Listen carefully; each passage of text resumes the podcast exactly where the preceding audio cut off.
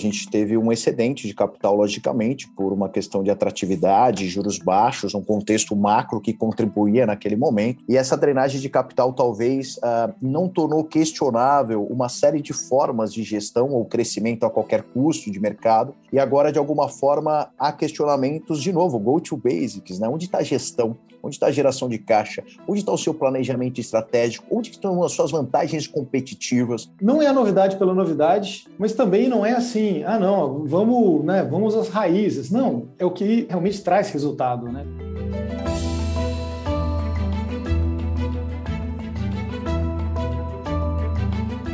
Olá, mentes inquietas e curiosas do século XXI.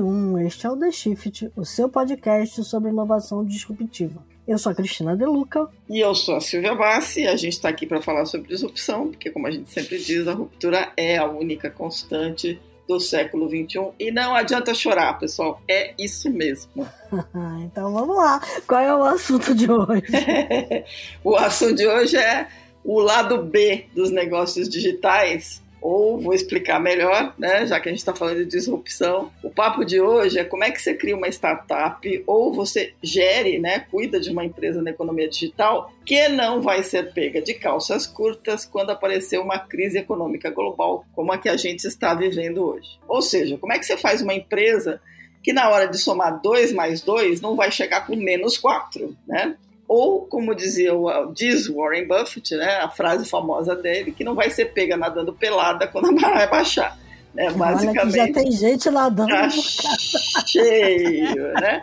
E é exatamente isso, está lotado. Nessas últimas semanas, as notícias sobre demissões em startups super conhecidas no Brasil e no exterior e os alertas dos grandes grupos aí de venture capital, né, dos investidores de risco, de que era hora de apertar os cintos, porque o dinheiro ia ficar curto para empreendedores, colocaram em xeque uma prática muito estimulada até o início desse ano nas startups: queimar muito dinheiro dos VCs para crescer rápido, mesmo sabendo que na ponta do lápis o resultado do caixa fica negativo, ou seja, você está vendendo, subsidiando o produto porque você quer crescer cliente e esse o valor do seu produto é muito maior do que o que você está cobrando, mas na hora de financiar o dinheiro dos VCs entrava lá. Hoje, o que a gente pode dizer que é o The New Black, né, digamos assim, é saber inovar com o pensamento digital, mas sem atravessar as leis básicas da economia e da contabilidade, aquelas que o padeiro lá fazia continha no papel de pão, né? Mas como é que você faz isso? Bom, é o que a gente vai saber hoje da boca dos nossos convidados, o Rodrigo Quinalha e o Rodrigo Fernandes, que são investidores, empreendedores seriais e cofundadores de uma empresa chamada B-Side, que é uma empresa de educação executiva de gestão e liderança, que resolveu usar uma combinação de histórias de sucesso da economia digital contadas pelos próprios empreendedores com práticas atemporais, e aí o atemporal é importante, porque são práticas que são consagradas desde muito tempo atrás, desde antes da internet nascer, de gestão, economia e negócios mais aplicadas a essa nova economia. Então vamos entender aí do Quinalha e do Fernandes o que, que é isso, o que, que significa fazer uma empresa em tempos turbulentos que fique à prova de confusão. Sejam bem-vindos, eu vou pedir que vocês se apresentem para a gente começar essa conversa. Legal, vou começar então aqui. Bom, eu sou Rodrigo Quinalha, né, tenho mais de 22 anos de experiência no mercado tech e financeiro. É, comecei como desenvolvedor com 14 anos, estou com 38 hoje, nunca saí na área de tecnologia. Passei por empresas familiares, indústrias, é, multinacionais. Meu último emprego, digo, na carteira assinada foi na SAP Brasil América Latina. Fiquei quase sete anos na, na operação e foi quando eu saí para empreender. Né? Isso daí eu estou falando em 2008, no meio da, da crise subprime americana, né? Um ótimo momento para se tornar empreendedor. E foram aprendizados muito intensos, né? São mais de 12 anos dedicados exclusivamente para o mercado financeiro, venture capital, seed, investimentos anjos, né? Em negócios é, disruptivos, exponenciais e também em M&A, né? Fusões e aquisições, que é outra área que eu atuo muito fortemente. É, eu também sou palestrante, fui colunista aí de, de vários portais, mídias de mercado também. Fui professor de MBA na FIA USP por mais de sete anos, né? e além disso, sou conselheiro aí board de, de algumas empresas consolidadas, startups e alguns family office de mercado. Então, tem bastante atividade aí no dia a dia, mas esse é um resumo geral. Caramba! Bacana, pessoal. Pois é, eu já me apresentei em um dos, dos últimos episódios aí, né? Exatamente. Recapitulada rápida.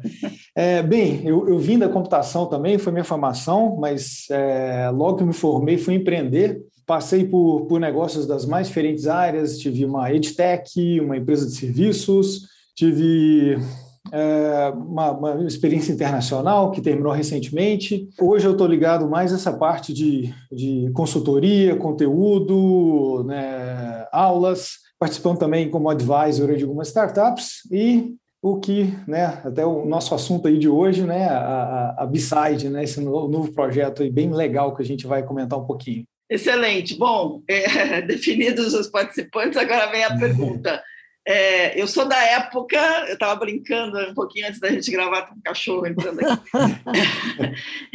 eu, eu sou da época que a gente falava que o LP tinha lado A, lado B. Né? Agora eu não sei se vinil continua tendo lado A, lado B, mas é, o que que é esse negócio de B-side? Vai, explica aí essa ideia de chamar a empresa de B-side e o que quer dizer isso. Legal. Bom, falar um pouquinho sobre as premissas, né? A gente gosta muito do, do why, né? Do propósito, como uh, o Simon Sinek utiliza, né? Que é o Golden Circle. Porque a gente teve uma diretriz. Eu acho que toda fundação de negócio ela tem que começar com alicerces que, de alguma forma, permeiam, né? Que tenha sintonia com a brand, com a marca, que reflita realmente os nossos anseios aí é, como empreendedores, né? Então, uh, muitos dos participantes e sócios investidores, a gente quis criar algo que, primeiro, trouxesse, o primeiro motivador que trouxesse uma alteração no termômetro, no ponteiro das empresas efetivamente, e o lado B, né? E a gente via muito buzz, muita espuma, e olha que a gente vive isso de dentro há muitos anos. Não, não somos é, coadjuvantes e nem muito menos espectadores, né? A gente efetivamente está dentro do ecossistema, investindo, empreendendo e atuando. Então, nós vimos a necessidade que trouxesse go to basics, voltar ao básico, para que fosse mão na massa, com coisas práticas e que pudessem refletir na alteração real dos resultados da condução e da gestão dessas empresas. Então, esse é o primeiro pilar do porquê do lado B. E a gente queria também olhar a cozinha. Porque a cozinha, né? A gente brincou é, de realmente olhar para o lado de realidade desses empreendedores e trazer à tona uma discussão mais realista. Né? Então, nós quisemos fugir um pouco é, desse viés um pouco mais é, como que eu posso falar de novidades, de capa de revistas, de um jornal, ah, recebe investimento, parece que chegou no endgame, né? Agora não precisa fazer mais nada, e a gente quis realmente fugir disso para que trouxesse a consciência, a reflexão e ferramentais para esse, esse novo sentido. Então, por isso que é o lado B, porque a gente vai num contrafluxo, mas de forma muito realista e preparado pelos sócios mentores, de trazer à tona isso para o mercado. Né? Então, foi uma conjectura que os próprios nomes, a gente diz que é um negócio de pessoas, né? People Centric, aqui o nosso, o nosso game na B-Side. É, nós estamos envolvidos, eu, o Rodrigo Quinalha, o Rodrigo Fernandes aqui no podcast com a gente, o Rodrigo Miranda, que também é um super empreendedor, que o Serial teve várias saídas aí de mercado, Tiago Reis, fundador da Suno, Marco Buais também, um serial entrepreneur, né? a Melissa Couto liderando essa operação. Então, quer dizer, a gente juntou pessoas que refletissem, que pudessem falar com propriedade desse lado B, vamos pôr dessa forma, por isso que The Beside School foi a nossa nomenclatura e chegada no mercado. Quase que podia ser R3M2T. Quase. Muito Pô, Rodrigo quase, do quadrado. Ave Maria, é, é, é, o cubo. É o cubo. A gente, te, a gente teve um, um problema minha no processo seletivo, não deu para contratar só o Rodrigo, mas a gente quase conseguiu. é, teve, teve, uma exceção aí por causa do Marcos do Thiago, mas eles podiam ser exceções mas a, a gente vai dar um, um jeito Tem uma né? moça com M também, tu disse que é M2, né? Então, Exatamente. Então, vamos lá. Agora, complementando né, o que o, o Kinalia disse, eu acho que uma forma de, de visualizar a nossa proposta é como se a gente pensasse naquelas famosas matrizes 2 por 2 né? Você tem duas, duas coisas no eixo X e duas no eixo Y, né? E aí você tem as interseções. É como se de um lado a gente tivesse assim, o que funciona, o que não funciona, e no outro eixo você tem assim, o que é novidade, o que não é novidade. E a nossa questão é a seguinte, é focar no que funciona, sabe? Teve gente falando com a gente, ah, então vocês querem trabalhar mais os conceitos antigos e tal. A gente responde, não, A gente quer trabalhar o conceito que funciona. Perfeito. E muitas vezes eles são antigos, às vezes não são. Né? Uhum. Naquela última conversa nossa, né, a gente falou muito de muitos conceitos novos da área financeira, né? Isso. Que são realmente fundamentais para o entendimento de negócios mais modernos. Então, assim, não é a novidade pela novidade, mas também não é assim, ah, não, vamos, né, vamos às raízes. Não, é o que né, realmente traz resultado, né? O que a gente quer focar. Agora, o, o, o B, o lado B né, que vocês estão trazendo é o lado mais difícil, se a gente pensar em, em hard side. É o mais realista, né? É. é. o mais realista, sem dúvida alguma. Estou lembrando do, do, livro do Ben Horowitz lá, o lado difícil das coisas difíceis, mas é, é, é o lado o lado B, é o lado mais, real, mais realista e mais difícil de fazer, é isso? É, eu acho que criou um ocultismo, né, pessoal? A gente teve uma, uma injeção de capital e olha que eu estou dentro do sistema né, de venture capital investimento, a gente teve um excedente de capital, logicamente, por uma questão de atratividade, juros baixos, um contexto macro que contribuía naquele momento, e essa drenagem de capital talvez uh, não tornou questionável uma série de formas de gestão ou crescimento a qualquer custo de mercado, e agora, de alguma forma, há questionamentos, de novo, go to basics, né? onde está a gestão? Onde está a geração de caixa? Onde está o seu uhum. planejamento estratégico? Onde estão as suas vantagens competitivas? Você conhece o elo da cadeia de investimento? Você está pegando investimento, fazendo diluições de forma incorreta, levantando um capital que não dá um runway, ou seja, uma pista de decolagem para você executar um plano em 18 meses, 24, mas está pegando investimento de seis meses, diluindo 20% da sua empresa. Então, são muitos erros e talvez é, se tornou um pouquinho oculto e cegos, né? um pouquinho às cegas, é, essa gestão um pouquinho menos madura, né? um pouquinho menos prática e talvez com, com realmente alicerces. Então, é isso que nós voltamos a discutir, que sem, sem, sem dúvida é, é, fazer algo dar certo é trabalhoso, dá mais trabalho, né? Trabalho é trabalhoso, né? Uhum. E eu acho que é isso, é arregaçar as mangas. Por isso que a gente fala que é ao lado da cozinha, né? Aquele prato lindo na mesa que o cliente come em 30 minutos, muitas vezes tem uma preparação de cinco horas entre seleção dos alimentos, compra, preparo, montar a apresentação do prato até chegar na mesa, né? E depois tem que lavar de novo o prato, guardar, porque amanhã o dia começa de novo. Então a gente quer realmente cercar esses fluxos com muito ferramental, mentorias guiadas e trazer à tona a palavra de que realmente faz no mercado e que tem produzido uh, resultados aí em longo de décadas. Né? Nós estamos falando aí de empreendedores que já têm uma caminhada bem interessante para partilhar. Eu queria fazer um parênteses legal, que eu acho que já puxando o gancho, foi, né, o Rodrigo falou muito dessa questão do lado B, é, a gente está procurando o que tem impacto, né, é, o que tem perenidade, então o básico, não é que é básico, é o que fica perene. Pouco, pouco me importa se isso é antigo, a data para a gente é secundária. A questão é: tem perenidade? É aplicável aos negócios? Mexe no termômetro, faz sentido para o seu momento, para o seu estágio, para o seu setor, para a sua forma de gestão? Poxa, que legal, tem fit. Então, utiliza isso. Então, a gente quer municiar de ferramentais. E, além disso, nosso, nosso plano é lá do B, por quê? A gente não quis ir para um glamour. A gente poderia ter feito um programa simplesmente para CEOs. O nosso foco são líderes e gestores e middle management. A gente criou um programa com alto impacto de custo-benefício e, além disso, ser acessível, não só no custo, mas, poxa, no tipo de conteúdo, no tipo da didática, no, nas rotas de aprendizagem, no preparo. Então, toda entrega, eh, não só na precificação, foi pensado para atingir um público muito maior. Esse é o nosso legado e esse lado B que a gente quer acender nas empresas, né? Tá, eu tô, tô aqui pensando, então essa imersão ela vai ter muito do que funciona e do que não funciona, sempre com exemplos muito práticos, é isso que vocês estão pensando.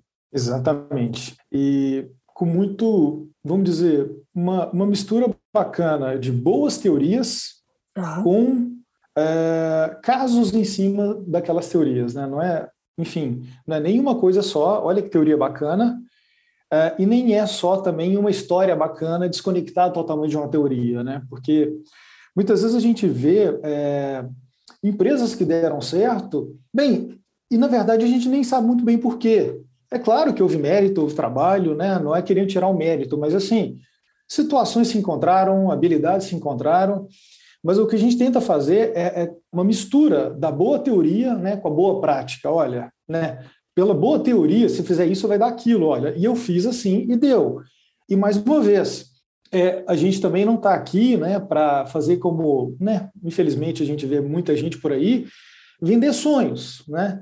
Uh, uh, o, nosso melhor esforço, a gente tem muita certeza que ele vai funcionar no sentido de aumentar as chances de sucesso, né? Uhum. Em, em, fazer com que, uh, enfim, que realmente seja mais provável que algo dê certo. Mas ninguém tem fórmula do sucesso. Né? Startup, por definição, né? empresa da nova economia, por definição, são negócios de alto risco. Agora, se né, você ainda quer dirigir, esse, pilotar esse avião, ou, ou, ou, ou, esse barco, aí, numa metáfora que o meu xará gosta muito, é, se não tiver os instrumentos de pilotagem, a chance de sucesso vai ser muito menor ainda. Né? O, uhum. o risco, que já era alto, ele se torna mais alto ainda. Né? Mas vocês estão mirando é, num, num, público específico que vai se interessar pelo curso de vocês que é pelos cursos, né? Que é o pessoal que vai querer empreender ou já está empreendendo, está tentando O legal é dinheiro. é isso, Silvia. Você você colocou um ponto que foi uma discussão talvez a mais longa do nosso posicionamento. é o tal do product market fit, né? É. Cadê? Quem que é nosso público, né? A gente, o porquê, voltando até um pouco, o porquê da nossa existência? Quem que a gente uhum. quer atingir? Quem que a gente quer transformar? Porque educação é transformação, né? Eu acredito uhum. muito nisso, né? Em tudo que a gente faz, conselho, palestra, mentoria, entrega de imersão, educação. A gente entende que, né, MBA, que a gente foi professores, o, o Fernandes é MBA também, de grandes instituições de mercado, o que a gente entende é, é transformação. Então a pergunta sempre foi: quem nós gostaríamos de transformar? Se é um jogo de pessoas, no sentido de foco people-centric, eu tenho uhum. duas pernas. Eu tenho os meus mentores, sócios, speakers aqui, e do outro lado eu tenho meus clientes, são meus alunos, enfim, que a gente vai ter essa troca. Como que a gente cria essa atmosfera? E o que, que ficou claro para nós? Se a gente focasse apenas em C-Level, por exemplo, poderia ser muito mais é, rentável, talvez lucrativo, num sentido de criar glamour, criar must e tornar inacessível. Não era esse caminho que a gente queria. O segundo, atingir a base operacional, o começo da tática para a gente também não seria nesse sentido. Quem que a gente entendeu que é a mola propulsora e que tem a sucessão e que transforma esses negócios? Pode ser um empreendedor, sem dúvida alguma, é potencial. Ele é líder e gestor, ele é ambas as coisas. Né? Uhum. Pode ser um gerente, um diretor de empresa, sem dúvida alguma. Pode ser alguém que é conselheiro que gostaria de estar municiado de mais técnicas ferramentais para que ele possa ter uma discussão mais rica e mais profunda no trabalho dele, sem dúvida alguma. Consultores de mercado para negócios, BizDev, enfim, nós atingimos uma gama. Qual que é o nosso foco? Líderes e gestores que estão, de alguma forma, em mercados altamente competitivos e transformadores, que praticamente são todos hoje, e que eles possam ter ferramentas a mais. Então a gente olhou exatamente o middle management, né, do higher ao low é, middle management né, nessa gestão intermediária, porque a gente entende que esses caras realmente que colocam a corda para moer, o cara que está na cozinha, que precisa desses ferramentais para tanto defender o crescimento e melhorias para com a esfera mais superior da empresa, que às vezes não está tendo visibilidade do que acontece do meio para baixo, e além disso, de influenciar positivamente essa camada operacional, né? Esse, esse, esse vamos dizer, ali o, o back-office, como todos para essa evolução. Então a gente entendeu que esse é o nosso foco, essa é a nossa persona, e são através de líderes e gestores que a gente está trabalhando essa, essa, transformação. E o legal é que a gente acaba atingindo um público híbrido, onde há uma troca na sala de aula, na imersão, muito grande. Por quê? poxa, cada um tem um case, um espectro, uma visão, uma experiência, e eu, eu até brinco que é, lá na, na B-Side, né, nós não, é, isso é importante, nós não é, falamos de open mic, microfone aberto de boca para fora. Realmente os participantes têm open mic, né? E a gente gosta de ser interrompido, porque a gente existe para isso. Se eu fizer monólogo, eu prefiro voltar da palestra. Eu ganho muito mais, mais, mais dinheiro, a gente tem menos preocupação. No, não, não. No, nosso impacto é outro. Eu quero essa troca. É isso que a gente busca e prioriza na, na B-Side. Nasceu com esse conceito. Você falou muito de ferramentais, né? Pode dar um exemplo de alguns? Legal, vou deixar o Fernandes aí, traz vários ferramentais, depois eu complemento. Por favor, Fernandes. Eu acho que tem, tem, tem muitos indicadores, por exemplo, né, que, que são muito falados, mas pouco executados. E ainda tem muitos indicadores, né, que, enfim, né, falando em ferramental, né, muitas vezes o ferramental é para chegar nesses números, né, que vai trazer insights para as empresas, né. E tem muitos indicadores que às vezes até são bem compreendidos do ponto de vista, vamos chamar assim, de, de fazer a fórmula no Excel, mas que a pessoa não sabe extrair realmente conhecimento daquilo. Ah, tá, minha margem é bidá de tantos por cento. Tá, e agora? E agora? Amanhã uhum. cedo eu chego e faço o quê com base nisso, sabe? Uhum. Então, é, eu acho que a gente tenta trabalhar muito, é, tanto uh, ter esse, essas ferramentas funcionando bem, como falar, olha, tem hora que você usa uma ferramenta, tem hora que você usa outra ferramenta. Às vezes, é, você ter esse, esse, indicador, por exemplo, na, na, empresa é importante, às vezes aquele outro é importante. E às vezes esse ferramental, né, por exemplo, na, na imersão que a gente teve né, recentemente, o, o Rodrigo Miranda, né, o nosso outro xará, falou muita coisa ligada à rotina dentro da empresa. Uhum. E aquela coisa que você falaria, meu Deus, isso, isso é básico, mas é aquele básico que ninguém faz. Mas ninguém faz uhum. mesmo. Mas fala assim, olha, que você tem um plano, você tem as áreas, e como que você quebra isso e como que isso funciona. E, e eu mesmo, eu, eu vi aquele assunto ser colocado com uma clareza que, que eu acho que eu nunca tinha visto. Você fala, poxa, existe ali uma tecnologia avançadíssima, né? existe uma, uma ideia tão inovadora? Não, mas se, se você ficar só no livro, né? se você de repente não tiver com uma pessoa que faz aquilo na prática, ele estava até com a equipe dele lá, né? para confirmar, olha, e aí, não é assim que a gente faz e tudo? Você realmente não consegue absorver aquele conhecimento né, que vai gerar resultados a, gente tem uma, uma, uma, eu diria que até uma obrigação, uma responsabilidade com os participantes, que é trazer ferramentais para que sejam aplicados já no dia seguinte do treinamento. Essa foi a meta. Nós viramos é, para todos mentores e facilitadores dizendo o seguinte: eu não quero acumulador de teoria chega, né? Obesidade mental que a gente fala, né, pessoal? Acumula, acumula, né? E isso talvez seja tão, enfim, é super perigoso porque você vira um acumulador de teorias e na prática reflete pouco. E nós não queríamos isso, né? Até porque para indicar a bibliografia a gente já faz pelas nossas redes sociais, enfim. E aí não tem valor agregado, né? A gente sempre fala muito de construção de valor e captura de valor. E a gente ensina isso é, friamente. Eu vou citar para vocês só de framework. A gente passa por frameworks desde fundamentos de negócios de sucesso. Uh, o Miranda fala muito sobre construir uma estratégia para o seu negócio, então, desde posicionamento estratégico, a realização, design organizacional, né? Como executar isso na prática, ou seja, a gente traz isso. Né? Gestão financeira 4.0, que são as métricas da nova economia, com o Fernandes, né? como construir modelagem financeira, etc. Eu entro numa temática de olhar fundos de investimento da nova economia e todos elos e toda a jornada do zero ao X. Eu dou ferramentais até para você fazer uma classificação, um assessment da sua empresa, você mesmo ter uma visão de como você seria avaliado pelo mercado. Então, eu trouxe toda uma metodologia trabalhada em décadas de indicadores para que você possa ter pontual. E todos esses ferramentais são entregues ali para os nossos participantes.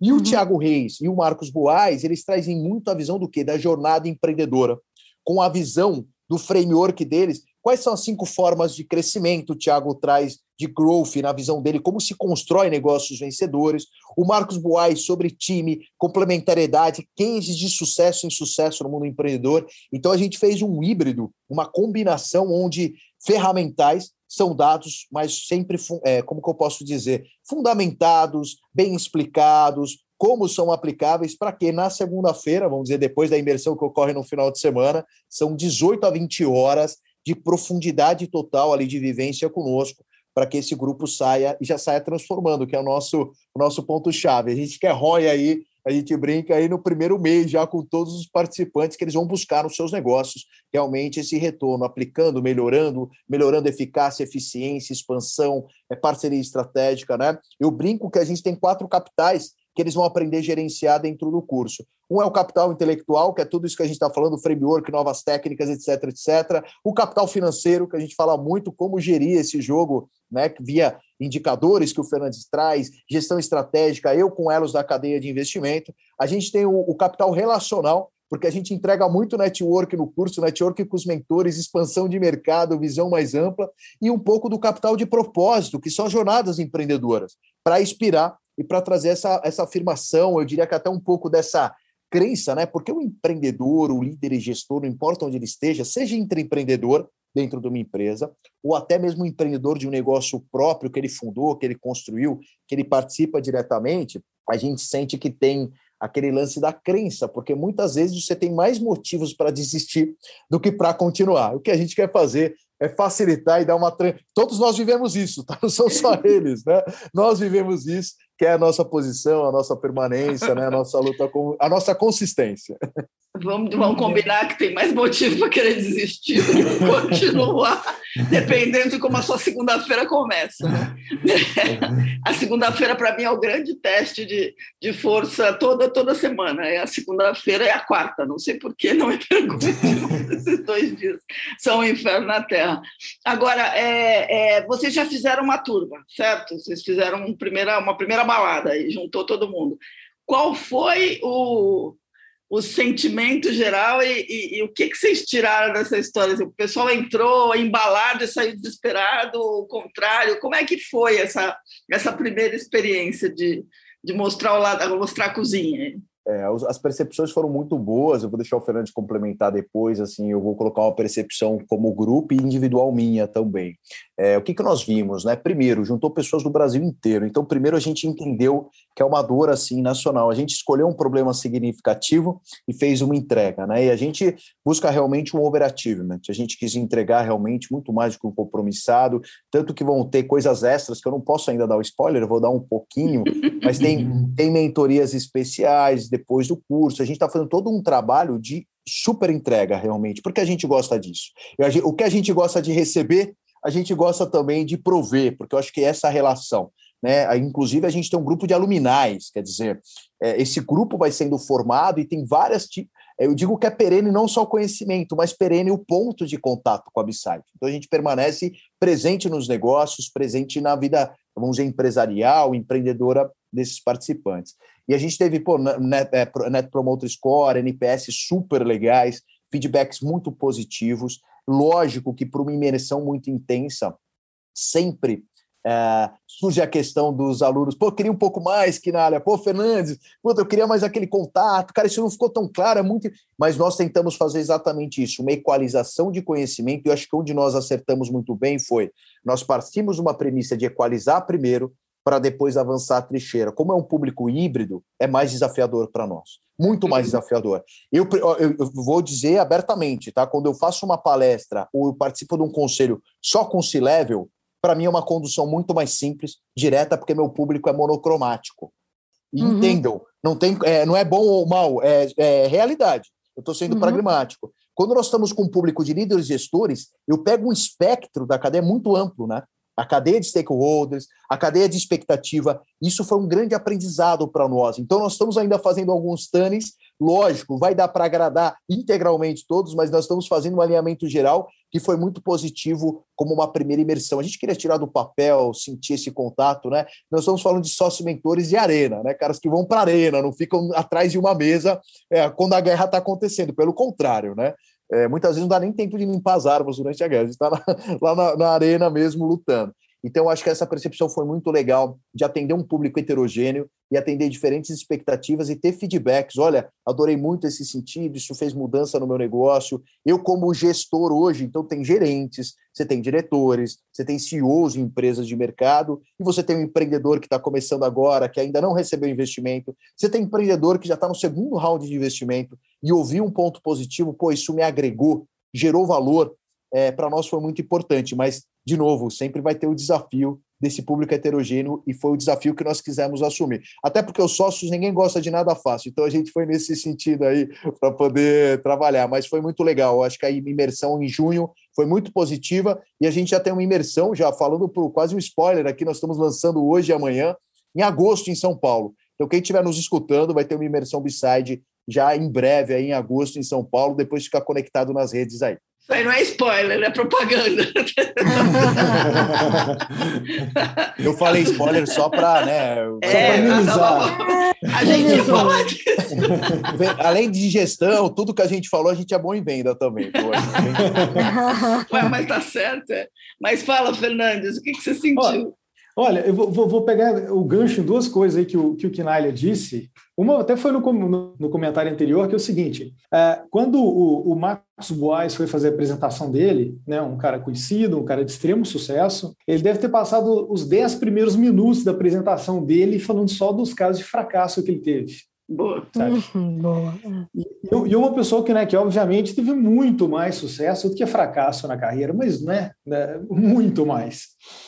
É, então, eu acho que como a gente chega também com essa pegada de, sabe, vamos abrir o jogo, vamos falar que, olha, a gente também já se deu mal, a gente também é, tem, tem o que aprender né, é, com, com vocês, afinal era uma turma de muito alto nível, não é querer falar, né, politicamente correto, aquela coisa bonitinha, ah, o professor também aprende, não, a gente é consciência que dos conteúdos que a gente estava passando ali, a gente é muita autoridade para passar mas que ao mesmo tempo, do outro lado da mesa, a gente tinha pessoas também com cargos de, de, de, um, de um, nível de responsabilidade que, olha, é, é, é era uma conversa às vezes difícil para a gente, né? um questionamento difícil daquilo que a gente estava passando. Então, eu acho que esse clima que foi criado por essa proposta de lado B, de mostrar a cozinha, e, e, e juntando com o fato de ser uma imersão, né?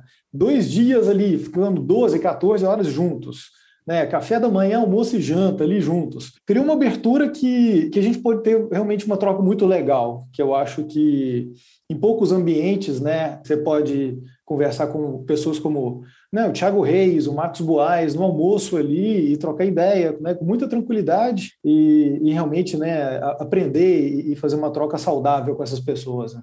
Legal. Agora, vocês, vocês falaram uma coisa que me deixou curiosa aqui. É, primeiro, porque existia a ideia de ser um modelo híbrido, né? Então, tá todo mundo junto nesses dias, de uma forma bastante intensa, mas continua depois? Vocês pensam de alguma forma em manter esse contato mais perene com todo mundo? A questão geográfica é importante, né? E a questão de tempo, disponibilidade também, né? O fato uhum. da gente ter a atenção, e a gente gosta muito disso, da presença e da consistência. E quando uhum. eu falo presença, não importa é meio, tecnologia é meio, né? O hotel são todos meios. Se a gente não utilizar bem esses instrumentos, o ambiente, a atmosfera, o resultado ele fica desalinhado, vamos dizer, com expectativas gerais. Então, o que, que a gente imagina? A gente sim pensa em modelos híbridos, mas esse contato, esse acesso, acho que é um dos grandes diferenciais também de poder ter essa troca. Por exemplo, round tables, a gente fez mesas redondas de troca de mentoria. Então, eh, ao invés dos alunos, Simão, não, não, os alunos ficavam fixos e todos os sócios mentores se movimentaram para ter uma troca muito aberta desde falar ah. de problema de sucessão familiar de negócio, de falar de problema de caixa, olha, minha empresa está com dívida alavancada, o que na aqui que você sugere nesse modelo aqui de gestão, de falar de estratégia com o Fernandes. Então, como a gente tem uma complementariedade de experiências e temáticas entre todos os sócios, mercado macro em relação ao Thiago, Thiago Reis explicando economia, sobre negócios, entretenimento, que tem muita vivência, boate. Então, tudo isso a gente fez é, nesse, nesse, nesse round table. Então, logicamente, que o virtual você sempre tem prós e contras. E o lance é dosar isso. A gente não acredita, talvez, nos dois extremos, mas no híbrido. Por exemplo, nós vamos entregar mentorias agora. É, sequenciais, né, com, com, alguns contatos com os alunos, que vai ser remoto. Mas a gente fez uma imersão de mais de 20 horas físicas com Sim. ele, que até uhum. bom, eles nem aguentavam ver a gente, mas também, pô, agora vamos, deixa eu ver esses caras. Depois, quer dizer, a gente vai criar situações. Então, quer dizer, a gente está tendo uma condição muito legal que, de novo, pessoal, nós somos um projeto em beta, a gente quer testar, crescer com os clientes, com os feedbacks, não tem verdade absoluta, não tem fórmula mágica, a gente defende muito isso, inclusive nas nossas temáticas, né? A gente não quer criar referências, regras, a gente não quer limitar, criar rótulos. O que a gente quer fazer é instrumentalizar, criar, vamos dizer, condições ferramentais para que os próprios empreendedores os próprios gestores, os próprios líderes, eles consigam se inspirar, mas criando as próprias versões, né? Esse é o ponto, né? Eu acho que tem dois lances que são inspiracionais e aspiracionais, mas sem ferramental isso fica etéreo, fica solto. Então, para a gente transformar isso em resultado, isso tem que sedimentar. Então, nós vamos sim fazer um modelo híbrido, a gente acredita bastante, até para que tenha mais perenidade no contato, na consistência e na presença com eles nas pós-imersões. Mas o físico, para nós, ele é um fator importante, especialmente para as imersões completas aí, né, do, do final de semana. Perfeito. Tá, bem legal. É, eu ficava pensando nisso, parece, parece aqueles retiros de, de, de, como é que é, retiro da juventude, lá que você se enfia num lugar durante não sei quantas horas, é quase um, um ataque à sua sanidade mental. É. Mas, mas eu imaginei que, que fosse de fato um ponto. Agora, assim, é, falando desse lado, pegando a, pegando a imagem da cozinha, e vai a, a essa ideia da cozinha que é bacana, o que, que é mais difícil na cozinha, no fim das contas? Assim, qual que é se a gente imagina que vocês estão ensinando todo mundo a, a montar a cozinha, fazer o mise en place e entregar e decorar e tal, qual que é o lado mais difícil da cozinha para cada um de vocês aí? E o legal é isso, cada um vai ter uma resposta para você. Eu imagino. se, se, eu, se, eu, ligar agora aqui no WhatsApp, chamar cada sócio, cada um ah, vai uma adoraria. Eu acho eu até que se você perguntar isso para um chefe de cozinha, ele também vai ter resposta diferente. Provavelmente. Exatamente. O sous-chefe que... vai ter outra visão também. Isso é muito legal. E a gente, a gente é, criou um pacto entre nós que a ideia não é repetir discurso, pelo contrário, é construir visões, né? Bem diferente, uhum. né? A gente não quer nada, nada robótico ou nada programático, não, não. Tanto que as imersões nesse contato físico é legal porque tem perguntas, eu estou no meio do raciocínio, um participante levanta a mão e fala que não, eu não concordo, porque na minha empresa aconteceu determinada situação. É isso que a gente quer. E é esse uhum. tipo de provocação que a gente cresce. Eu não tinha isso, eu dava o um curso de MBA e palestra, ficar todo mundo quietinho, batendo palma no final, acho que fala, pô, legal, né? Mas o é. que, que eu troquei? Não troquei nada. A construção, a construção, para mim, são nas colisões positivas, né? Então a gente acredita muito nisso. Por que, que eu estou dizendo isso? É, para mim, hoje, uh, pessoas, time, e não é clichê, é talvez as coisas mais importantes do negócio. Eu diria que na cozinha a sinergia, primeiro a escolha, o coach de time, e a sinergia entre, entre as pessoas que lá se encontram, para mim seria a coisa mais importante, até mais do que os instrumentos, porque tem aquele macarrãozinho básico, alho e óleo, que eu como com gosto muito maior que às vezes eu vou comer um caviar em determinado lugar, né? Então, eu acho que também o preparo, o tipo de dedicação, o cuidado, a atenção, e passa no final por pessoas. Eu uso uma frase que a gente fala, ah, essas frases clichês, mas elas se refletem é, na gestão diária, que eu acho que todos olham isso, que é não se constrói negócios fantásticos sem pessoas fantásticas. Isso é pura verdade, isso se reflete, é só você olhar. Né? Hoje, o ser humano, e eu falo ser humano porque é mais está acima do profissional hoje, não é só profissional, é um, é um pedaço da nossa existência a nossa profissão. Né? E aí o que eu coloco é, é eles querem saber com quem eles andam, né?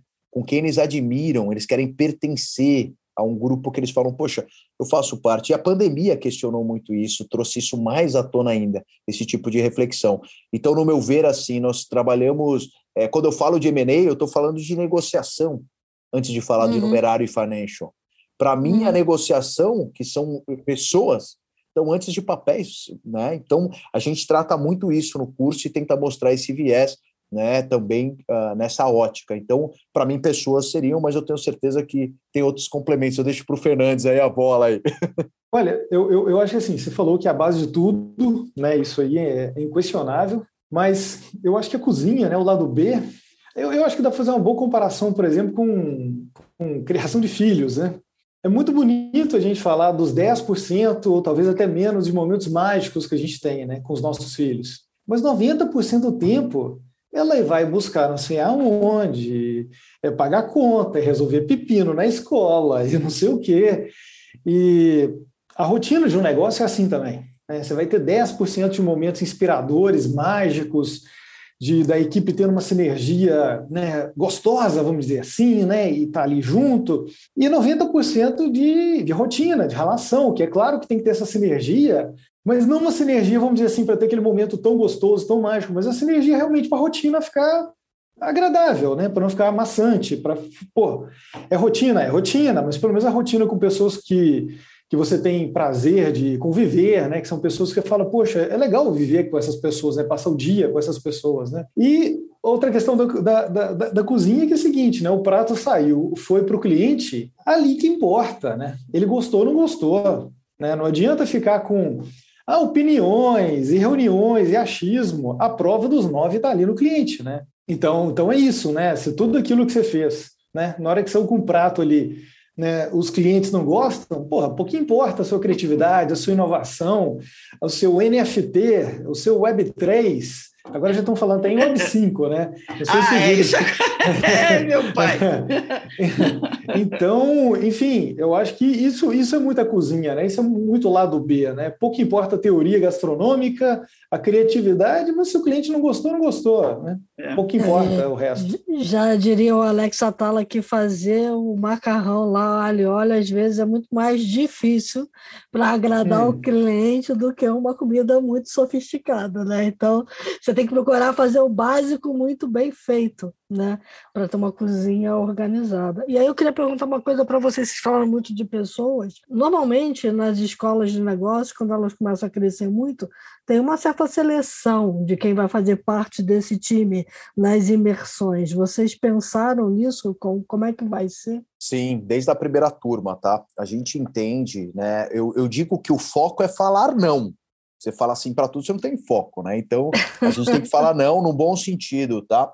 É, e, e, eu acho que a, a, transparência e a autenticidade com, com, o cliente é muito legal, né, Cris? Porque você pode dizer assim para ele, falar, poxa, olha, é, talvez você não esteja no momento para tirar o melhor proveito do treinamento no momento que você esteja no estádio.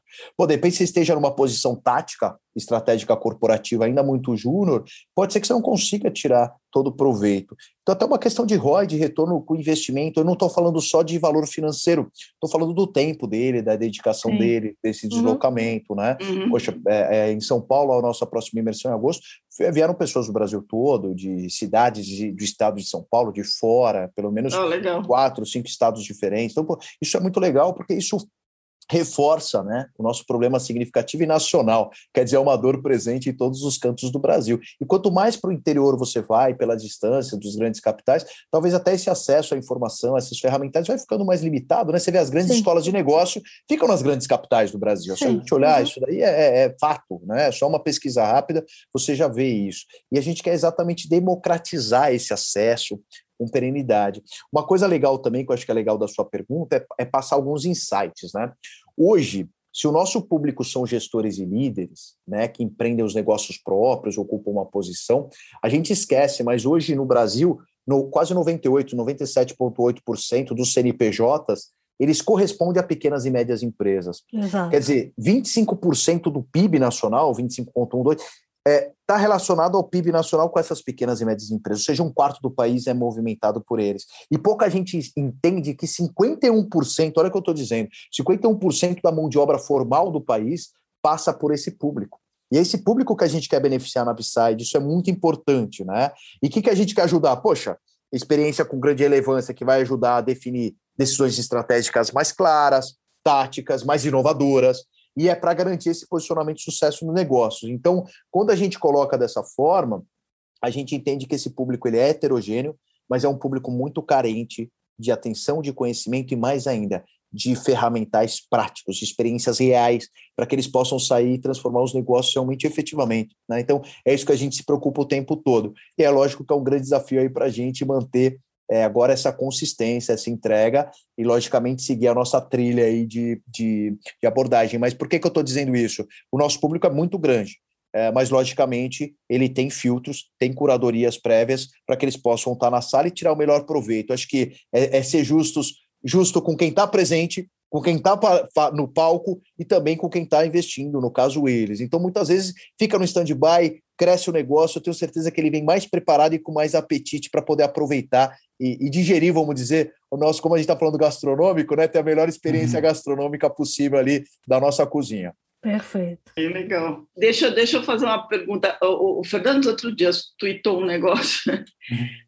sobre, sobre a crise agora das startups. Como é que foi a história? Se, se, se, se os valuations fossem medidos pelo, pelo múltiplo da, da receita e não pelo, pelo, pelo é, resultado. É, tem, tem até um meme que está rolando aí na, na, internet, né? Aquele RIP, né? De descanse em paz, valuations uhum. baseado em múltiplo de receita, né? Isso. Porque o que acontece, né? É, na área de tecnologia, a gente pode investir pesado em marketing e gerar faturamento. E aquele negócio, na verdade, ser muito ruim. Você está tendo um crescimento artificial, você está perdendo dinheiro a cada cliente que você conquista, a cada transação que você faz. Só que nos últimos anos o mandamento foi escala, escala, escala, escala, e depois a gente vê, né? E o que é acontecia? Muitos negócios cresciam, realmente crescem, pô, né? Você sai vendendo negócios com, com custo subsidiado, muitas vezes. É, nos Estados Unidos tinha uma empresa chamada MoviePass, que você pagava 10 dólares por mês e você podia ir ao cinema quantas vezes você quisesse. É, só que um ingresso lá custa mais ou menos 10 dólares. Poxa, você está basicamente, você criou uma instituição de caridade que subsidia o cinema das pessoas. E aí, uma proposta de valor dessa, e, e, e com um belo orçamento de marketing, o faturamento vai lá em cima, e você faz um valuation em cima desse faturamento, poxa vida, né? Se, se, se você não vai um pouquinho no fundamento de uma empresa, é, você pode deixar passar coisa muito grosseira, né? E sobrevalorizar negócios que são muito ruins, na verdade, como, como é. o caso desse. Então, agora, eu acredito muito, mas muito mesmo, que a gente está entrando numa época realmente de voltar a análises um pouco mais cuidadosas, sabe? Um, um pouco mais ligadas aos, aos, fundamentos, um pouco menos trabalhando números pelos números, sabe? Até uhum. esse número se refere a quê, sabe? O que, que a empresa fez para chegar nisso? Qual é a história que tem por trás desse número? E, e eu não digo isso de forma nenhuma no sentido de romantizar a, o momento do mercado, mas até pelo contrário, é de, de, de, de tá claro que a gente está entrando num momento mais pé no chão. Tipo, uhum. olha, gente, não, não dá para sair investindo a 10 vezes o faturamento e pronto, porque amanhã tem que analisar o teu investimento. Tem que olhar direito, porque agora a gente não vai ter tanto dinheiro assim para investir mais. Uhum. Então, eu acho que a gente está num momento muito interessante de inflexão do mercado nesse aspecto, que não deixa de ter um lado bom também, né? Eu acho que a gente estava num, num, momento que, enfim, o, o pezinho estava meio longe do, do chão aí, né, para muita gente do mercado.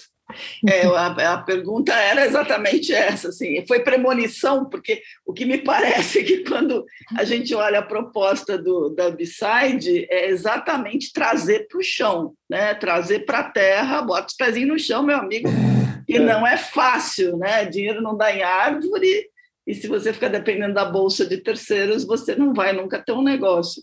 Era, foi premonição essa história? Vocês já estavam mais isso, ou menos? Isso é muito, isso é ou, muito era, legal. ou é crença? Isso é muito legal, se fazendo complementando o que o Fernandes colocou, que é muito importante, né? O que, que a gente vê? Se você não tem uma gestão é, profissional hoje, né, e o máximo possível ajustada, afiada, vamos pôr dessa forma, você acaba tomando decisões muitas vezes por curto prazo vencedoras, mas que não geram negócios perenes. E aí eu digo o seguinte: você pode criar um valor que não tenha fundamentação, ele possa até talvez criar um certo ocultismo, uma cortina de fumaça para coisas que você está fazendo incorretamente, porque você está conseguindo adquirir clientes e receita. Legal. Baseado no quê? Isso se sustenta, né? De repente, seus clientes, depois que eu corto um cupom de incentivo, eu perco 80% da minha base é. de cliente. Opa, calma aí. É, você, não, é, você não é um negócio antifrágil. Você não tem uma gestão profissional. Né? Então, isso que a gente pode citar vários casos, a gente cita write-offs, que são as perdas de investimento, a gente cita é, negócios que quebraram da visão empreendedora, negócios quebrados da visão de investidor. Então, quer dizer, o pessoal sai muito de gestor, o pessoal sai muito municiado lá. Por que, que eu estou dizendo isso? Quer dizer, quando você, você tem três fluxos que a gente fala que dá para capturar no mercado, você tem o fluxo da audiência. Legal, esse é o primeiro fluxo que você trouxe o cliente, converteu, fez carinho, ele adorou, está apaixonado, virou advocate da marca, está ali. Você tem o segundo fluxo que aí vai gerar oportunidades. O cara chegou e vou gerando oportunidades aqui. Consigo fazer o lifetime value, que meu xará gosta muito, aumento ele, estico com, com esse cliente na minha jornada como cliente comigo. Aí depois eu ainda eu, eu consigo é, é, trazer upsell, cross-sale nessa, nessa base de clientes, aumentando a receita. Então, quer dizer, eu tenho um fluxo de audiência, eu tenho um fluxo de oportunidade que gera fluxo de capital. Essa tríade é um jogo bastante complexo, porque você tem que ajustá-la. Se eu tiver muita audiência sem fluxo de oportunidade, praticamente eu virei uma torcida aqui, né? Uhum. Os caras gritam, nada acontece, todo mundo grita, todo mundo levanta a bandeira, mas eu não transformei em um negócio. Se eu tenho fluxo de audiência, mas eu gero oportunidades, opa, começou a criar uma coisa mais sólida, porque eu começo a ter coerência, consistência nesses fluxos, para gerar depois o fluxo de capital, logicamente. Afinal, ninguém, uma empresa não para de pé sem uma base de geração de caixa né, e o mínimo das nossas obrigações financeiras e crescimento. Cada um tem uma visão, tem gente que vai falar para você um supermercado, vai dizer se ele tiver a margem de 4% que ele foi um ótimo mês. Se você tiver uma consultoria, que eu já tive uma de mercado, se eu disser para você que eu estou tendo uma margem abaixo de 25%, 30% em serviço, pode ser preocupante pelos riscos envolvidos. Então, cada setor vai ter a sua ótica, mas no final do dia, essa tríade de fluxos tem que acontecer. E o que aconteceu no mercado foi que gera audiência, gera oportunidade a qualquer custo, e o capital gerado, não, deixa pra, a, a, gente vai chegar lá. Vamos só subindo o fluxo de audiência e oportunidade. Mas e o capital, como fica? A última linha. Não, não, veja bem que nada, a gente está altamente alavancado. Então, se a gente entender, e eu gosto muito que o Fernandes coloca isso, porque é ele que trata indicadores na imersão bem profundamente, que é o seguinte: se eu entender conscientemente, com fundamentação, que isso seja um movimento estratégico temporário que eu uhum. tenho esse controle do cockpit é uma coisa. Agora, se for ocasional, onde eu estou seguindo o fluxo, o risco é muito grande e a gente está com uma correção de mercado. E eu queria só para finalizar, é, não gosto dos extremos. Eu não acredito que é uma bolha e não acredito que é uma festa. Eu acho que agora a gente tem uma correção natural de mercado, onde os negócios sólidos sobrevivem. Tanto que tem empresas investidas nossas que fizeram Série A há pouco tempo. Tenho seis do diligence de empresas do nosso grupo e também na, na boutique de M&A da Kik Ventos que estão tendo operações para serem pô, com, com, com, múltiplos legais, EBITDA legal, a receita, porém de uma forma realista, fundamentada. Hum. A gente tem track record, a gente tem projeções, a gente tem uma gestão efetiva. Agora, o que está manco nessa. Né? Ah, eu só tenho é, fluxo de audiência. Pô, meu amigo, você quer vender audiência? Você, quanto vale isso? Quer dizer, isso é uma casca, é muito volátil, é muito frágil. Então, esse tipo de negócio, ou modelo de negócio, ou estratégia, como a gente queira chamar, vão passar por tempestades aí muito fortes, como a gente está vendo, correções de demissões de mercado, correções de upside de valuation, é, da, perdão, downside de valuation, de queda valuation. de valuation, e assim por diante. Então, quer dizer, são correções naturais. Mas, pessoal, tomar muito cuidado para a gente não virar sensacionalista também dos dois lados da moeda. Existem muitas coisas sólidas. E lembrando, tem fundos de venture capital chegando com bilhões já em mercados disponíveis para achar novos negócios. Então, há muita oportunidade para investidores, para empreendedores e para líderes e gestores nesse caminho, só para a gente dar um panorama aí também, é, é, mediando um pouco isso e equilibrando essas pontas. Mas eu acho que a gente entra num momento, eu concordo com vocês, acho que, acho que é isso mesmo, a gente não, não pode nem dizer que é um desastre total e nem dizer que é né, o, o fim do mundo, mas é, é, tem um, um, dado de realidade aí, é que é, mesmo que tenham bilhões vindo para o mercado, e o mercado brasileiro e latino-americano continuam atraentes, continuam super atraentes, né? É, é, que assim as perguntas que vão vir para botar o dinheiro no seu negócio vão ser diferentes. É, e acho que é isso que vocês estão levantando essa bandeira. Que perguntas são essas que você deveria ser capaz de responder? Exatamente. Porque são as perguntas e, pé no chão. E, e, um ponto que eu acho que vale a pena até enfatizar que, assim, de forma alguma, a gente está trazendo uma proposta das empresas serem mais conservadoras. De forma uhum. alguma. É, até muito pelo contrário, né? Para quem sempre foi empreendedor, para quem trabalha com venture capital, né, o natural é ter um nível de agressividade, mas uma agressividade dentro de uma lógica. E, e, eu acho que, acima de tudo, o momento do mercado agora é esse, né? Não é, é falar, olha, secou o recurso. Não, não é. é, é, é o, o, o capital está ficando mais racional. Uhum. Não é que está faltando. A gente tem visto movimentos diferentes né, no, nos níveis, né, que vão desde o Angel, Seed, Series A, B, C, mas a impressão que eu tenho, apesar da gente estar tá vendo alguns padrões diferentes em cada uma dessas camadas, eu, eu, eu acho que acima de tudo é que o mercado realmente vai pedir uma racionalidade. Vai pedir, olha, né, como você disse, olha, é, me, me, me mostra os números, vamos, vamos olhar direitinho. É, muito mais que eu falo, olha, está faltando, está faltando para a empresa que está em Series B, está faltando em Angel. Eu acho que o ponto tá, pode ter, talvez, alguma característica também de acordo com os níveis, mas talvez a característica primária dessa mudança de mercado seja assim: olha, tá, eu coloco 100 de cá, sai 200 de lá, ou vai sair 50 quando eu coloco 100? né? É, é, é aquela pergunta assim, né? Poxa, né, como, a gente fica se perguntando como que ela não era feita antes, né? Tem, tem um dado legal para complementar o que o Fernandes está colocando, que é a, a, racionalidade do uso de capital, que a gente chama use of procedures, né, em inglês, que é quando o cara vai pedir uhum. investimento, cara, para onde vai esse dinheiro? Quer dizer, marketing, people, tecnologia, é, aquisição, quero fazer M&A com esse dinheiro. Então, quer dizer, você, você tem um prisma aí bastante evolutivo. O, o que o Fernandes colocou, que está tendo uma diferenciação de comportamento do capital, é, mas que no final a racionalidade do empreendedor é que está contando. Como que você usa esse dinheiro? Na verdade, não é muito. A tese de investimento de fundos, o fundo, ele dura de 8 a 10 anos. Normalmente é um ciclo entre investimento e desinvestimento de um fundo de investimento de VC, de venture capital. Então, quer dizer, eu invisto em 5, desinvisto em 5, invisto em 4, desinvisto em 4, e ele precisa trazer esse resultado para os LPs. Né? Quem são os limited partners? Os cotistas desse fundo esperam algum retorno. O cara pôs a confiança, pôs o capital financeiro e ele está alocado com esse dinheiro, esse capital, né, nesse período, que é um período de longo prazo, para poder ter esse retorno.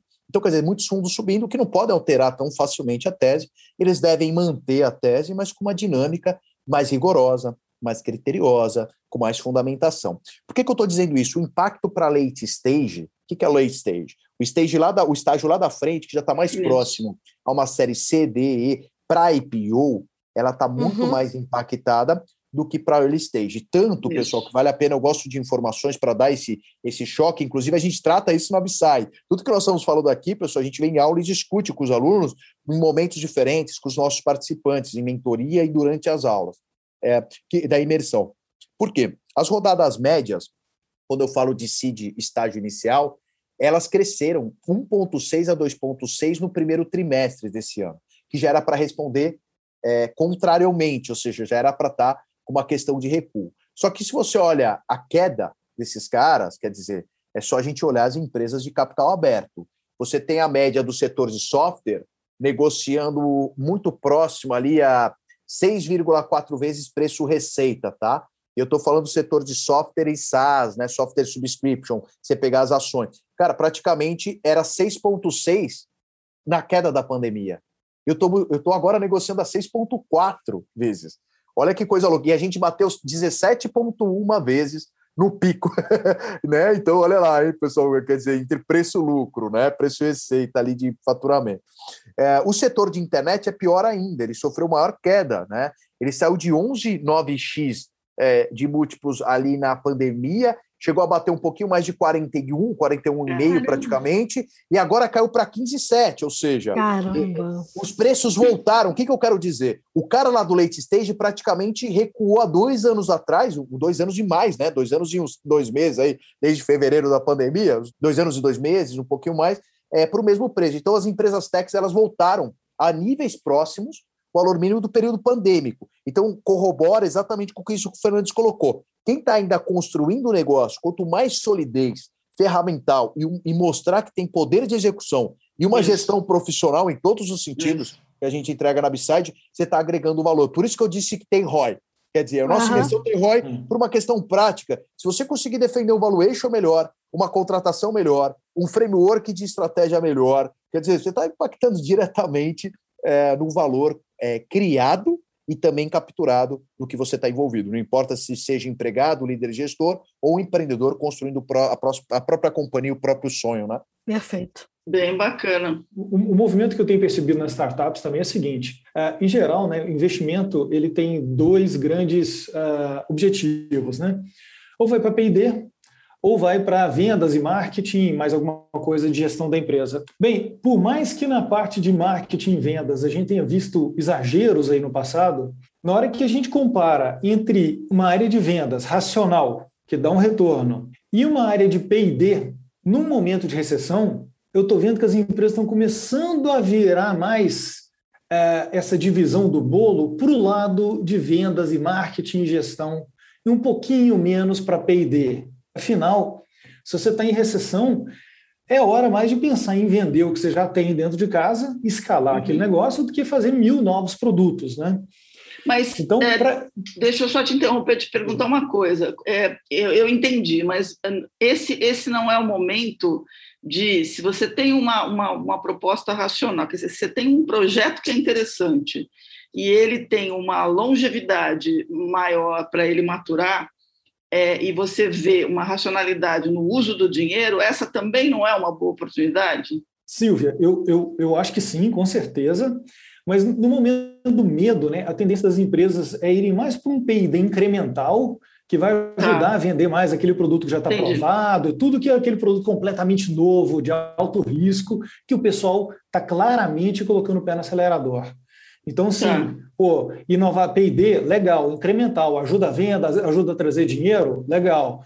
É, uhum. Vendas, marketing, até mesmo gestão e finanças, pô, vamos olhar com mais cuidado, vamos, vamos, vamos trazer o recurso um pouquinho mais para isso, porque né, não, não, é hora de brincar e é daí que o dinheiro vem, né? É da venda, do marketing né, e da, da gestão financeira cuidadosa do recurso. Né?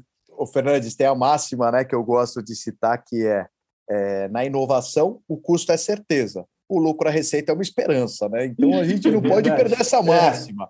Então eu acho que o momento não é experimento de tração, né, é. Fernandes? Então eu é. vou repetir, anotem aí, pessoal, não esqueçam dessa frase do podcast inteiro. É, na inovação, o custo é certeza. Você vai inovar, você tem um custo já previsto, no mínimo. Você vai mobilizar a equipe, tem tech, hum, tem host na nuvem, é aplicativo, é, é design, é UX, é marketing, é ads, enfim, tudo isso aí. Isso aí você consegue ter uma previsibilidade. Agora, quando a gente fala de lucro uh, e receita, é uma esperança. Por isso que o experimento de tração para descobrir o Product Smart Fit, como isso se adequa ao mercado, ao seu público-alvo, sua persona, a seu ICP, seu consumidor, pô, seu, seu consumidor ideal, né? Todos esses estudos de persona tal, que é cheio de post-it, de, de canvas, etc. Mas eu, eu gosto muito, né? O, eu acho que assim, a gente tem caras muito geniais, né? O Steve Blank, ele brinca aqui, é, e tem uma foto muito legal do Mike Tyson, atingindo o oponente. Eu vi uma palestra dele lá no Vale do Silício há muitos anos atrás. E isso me marcou ali. Eu falei, cara, esse cara é genial, porque ele falou o básico de uma forma. Foi a melhor aula de MBA que eu tive, foi com esse cara 10 minutos aqui. Ele falou, aí ele mostra o Mike Tyson dando um soco no oponente. E ele falava o seguinte: nenhum plano de negócio, um business plan, sobrevive ao seu primeiro, seu first touch com o seu cliente. O que ele quis dizer com isso? Meu amigo, na hora que você sair para o jogo, jogo é jogo, treino é treino. E aí ele colocava o Mike Tyson, ele usou a expressão dizendo o seguinte: você pode ter o planejamento mais lindo do mundo, você entrou no rink, o Mike Tyson já acertou a primeira, meu amigo. Você entra no modo so sobrevivência, o survival mode. Virou a chavinha ali. Meu amigo, você vai dar soco, você vai dar uma cotovelada, você vai correr, você vai pular do ringue e fugir para casa, pedir um Uber.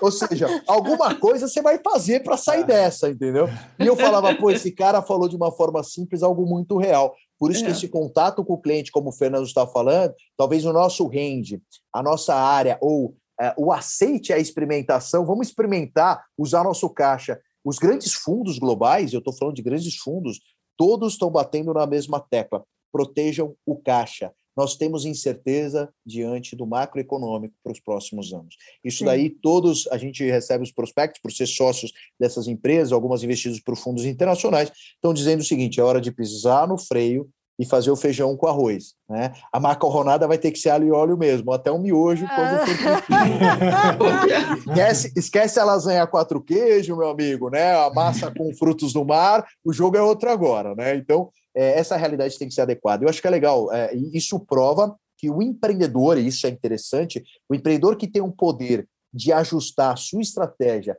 e a sua execução conforme o mercado, né, adaptabilidade. Agora é questão de adaptabilidade.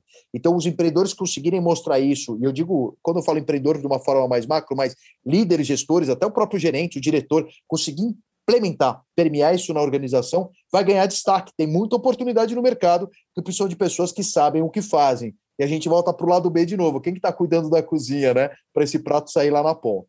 Sensacional. Bom, eu por mim ficava a noite inteira falando, pegava essas 20 horas aí para gente, mas tá tudo certo. É, vamos passar para os insights, pessoal, para as dicas. Ah, já deram muito insight. Falar passar por insights é até uma, uma, uma redundância essa altura do campeonato. Verdade.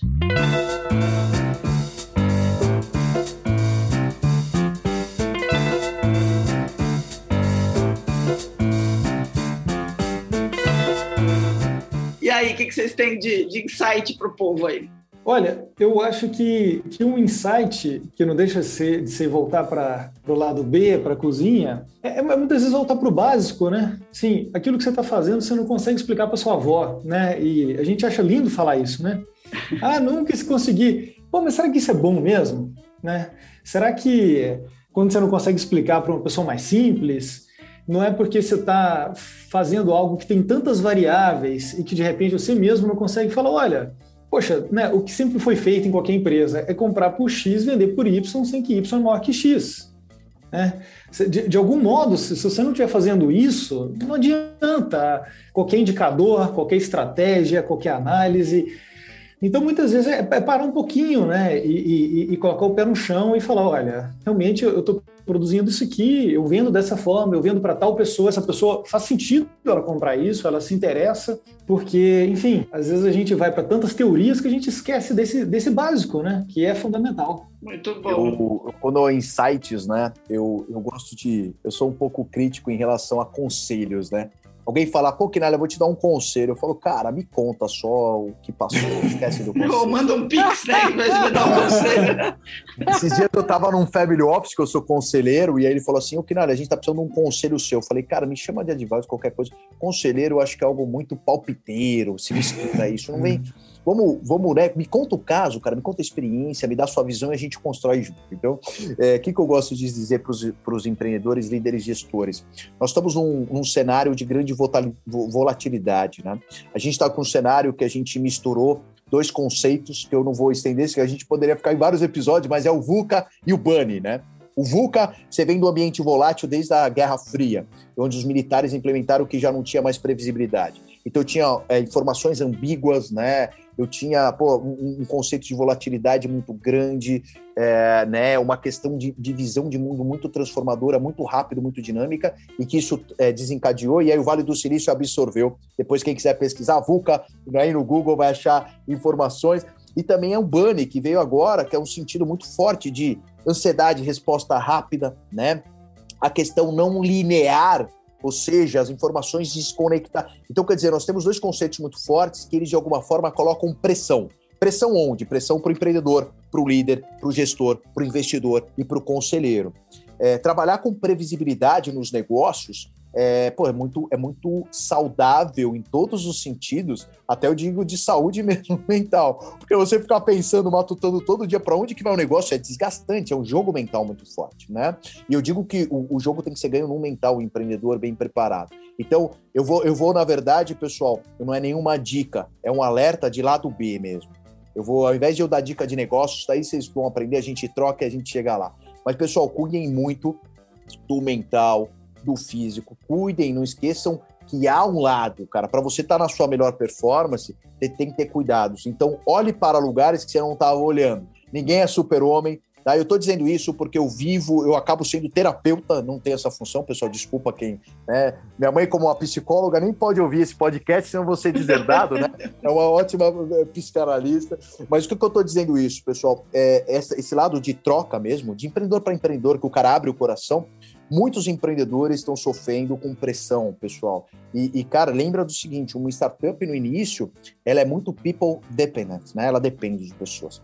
Então, o fundador que tem qualquer questão, seja mental, seja física, não esteja bem integralmente com ele, você impacta todo o negócio. Então, uh, cuidar das pessoas e cuidar de si próprio eu deixaria uma dica, não é conselho nenhum, mas eu estou dizendo pelo que eu assisto. Eu incentivo muitos empreendedores, ele às vezes espera que eu olhe o business plan, traga uma estratégia, eu falo pro cara, cara, você está precisando se cuidar. Como assim que na... É aqui, vamos dar uma volta, vamos correr no parque sábado, nós vamos conversar lá. Então, vem almoçar comigo. Então, eu acho que é exatamente isso, quebrando o pessoal, que é essa, essa abertura, essa troca. Então, acho que, como de novo, eu não falei do lado B, que para mim o que importa na cozinha são pessoas, então a gente tem que tratar pessoas com pessoas, e esse jogo não é de investidor para empreendedor, de sócio para sócio, são pessoas em prol de algum objetivo comum. Então, eu deixaria esse insight de autocuidado e cuidado lateral, logicamente, com as pessoas que estão próximas aí, correlacionadas contigo. Muito bom. Sensacional, muito bom. Olha só, eu tinha separado uma dica, mas essa conversa me levou, me lembrou de um filme, então eu vou dar a dica que eu tinha separado e um filme que essa conversa me lembrou, que eu acho que os dois funcionam. O livro é aquele Hard Facts do, do Jeffrey Pfeiffer e o do Robert Sutton, que é aquele Hard Facts, Dangerous Half Truths lá, que está traduzido para o português, eu descobri que foi traduzido está traduzido como. É um livro de 2006, não é um livro novo, mas é importante porque é a verdade dos fatos, gerenciamento baseado em evidências. E eles vão, ele vai, os dois professores, eles vão exatamente na mesma linha que vocês, ou seja, é, se você guiar o teu gerenciamento por é, práticas recomendadas, meias verdades, aquelas coisas, de frases de efeito, você não vai chegar a lugar nenhum. Né? A questão é como é que você baseia a tua gestão é, em evidências né, e toma decisões baseadas em realidade. Então, é, fica a dica, o livro é bem bacana.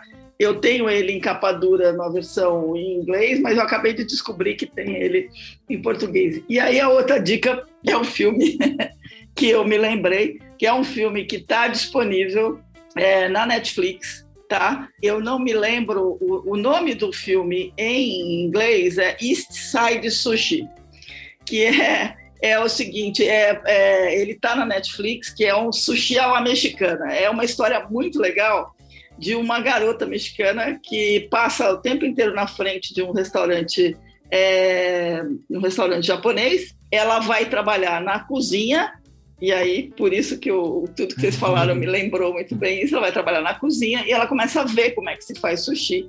E essa história toda faz com que o sucesso do restaurante venha da cozinha, porque ela em algum momento, em determinado momento, eu vou spoiler um pouco, mas é, num determinado momento ela tem que sair da cozinha para ajudar a fazer o sushi por uma falta de uma pessoa, e como ela foi sendo treinada no bastidor, ela acaba criando uma situação bacana. E aí tem toda uma questão de conflito, de mexicano com, com japonês, bairros diferentes, culturas diferentes. É um filme sensacional, é, vale, vale muito a pena ver. É, o diretor é o Anthony Lucero, é, mas é, é um filme assim que tem um, atores não tão conhecidos, mas com uma atuação fantástica. Então, baseada nessa coisa toda da cozinha que vocês deram, fica aí a dica do filme East Side Sushi, ou acho que é sushi à la mexicana. É não sushi à la mexicana. É, é isso aí. Maravilhoso. É, é absolutamente ah, maravilhoso, vale super a pena. Assistam, é porque bom. tem tudo que vocês contaram aí, que é o segredo está na cozinha. É, o segredo até, está na cozinha. Tem, tem até o agradar uh, a pessoa-chave que ela precisa. Tá? e, e, ela agrada da forma mais inusitada possível. Né? Então, é, isso é bem bacana. É, bom, eu vou dar duas dicas também. Eu tinha separado aqui o livro do Andy Grove, que é de 2020, Gestão de Alta Performance, porque eu sei muito do que a gente falou aqui está lá colocado por ele, principalmente essa questão de cuidar das pessoas. Né? Então, ele olha muito para os indicadores, a importância dos indicadores, encontrar o indicador mais indicado para o seu negócio. Enfim, não tem é, receita de bolo, mas tem boas dicas também de como você chega lá, né? de como você olha para o entorno todo. Então, fica a dica do livro, né? Gestão de Alta Performance. E, e aí eu tenho que dar aqui, eu já, já falei lá atrás, né? tem que, o pessoal tem que ver a receita do macarrão ao alho e óleo do Alex Atala no YouTube. Porque Pô. é uma aula de gestão do que você tem que fazer do básico bem feito. Então, vale Pô. super a pena. Boa, boa. Olha, eu que eu vou colocar um slide, Cris, agora do macarrão e óleo, porque foi por acaso na próxima edição. Eu, sou, eu sou, sou filha de italiano e olha que eu peguei um monte de dica no, no macarrão Atala que funciona. Pô, Já testei, então. Essa foi boa, hein, Quinalha? Essa aí é pra gente Essa, super boa. E aí vocês passam o filme lá do sushi lá mexicana lá para o pessoal ver, porque também pode ser bastante interessante. Fica um encontro encontro gastronômico.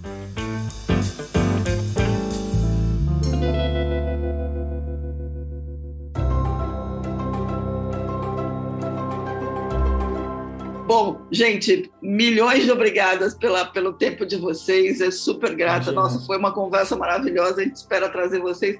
O, o, o Fernando já é, já já está bisando, né? Eu espero que o Quinalha venha bisar, o Fernandes vem a tri participar. A gente quer vocês sempre aqui. Mas obrigada mesmo, super boa sorte aí com, com o B-Side. Eu tenho certeza que vai, que vai bombar e a gente só agradece aí. É isso daí, Cris Silva, pô, super oportunidade. Eu agradeço por todos os sócios mentores, o Fernandes está aqui presente também, mas agradeço pela Melissa, pelo Miranda, né? agradeço pelo Tiago, também pelo Marcos é, de uma forma Pô. representada, eram muitos sócios para falar. Você imagina se dois já imagina.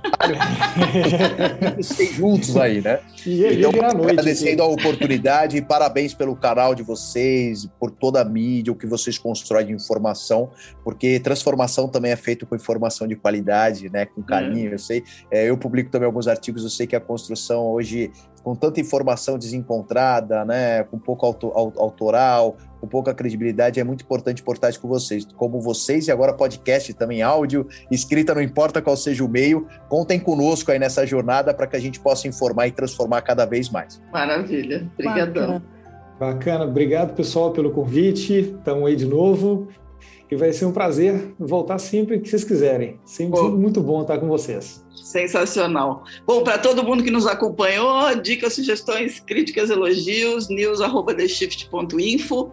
Lembrando que a The Shift, como bem disse o Kenalia, não é só podcast, a The Shift é um ecossistema inteiro de informação. Vão lá no site www.theshift.info. É, assine a newsletter, acompanhe as informações que a gente posta lá, porque a gente está sempre focado nessa mudança. E se cuidem, né? Se cuidem bem para que encontrem com a gente na semana que vem. E lembre, eu tinha um chefe que dizia sempre que a gente tem que ter menos reunião e mais decisão. E gestão é decisão. Então, boas decisões na semana que vai entrar.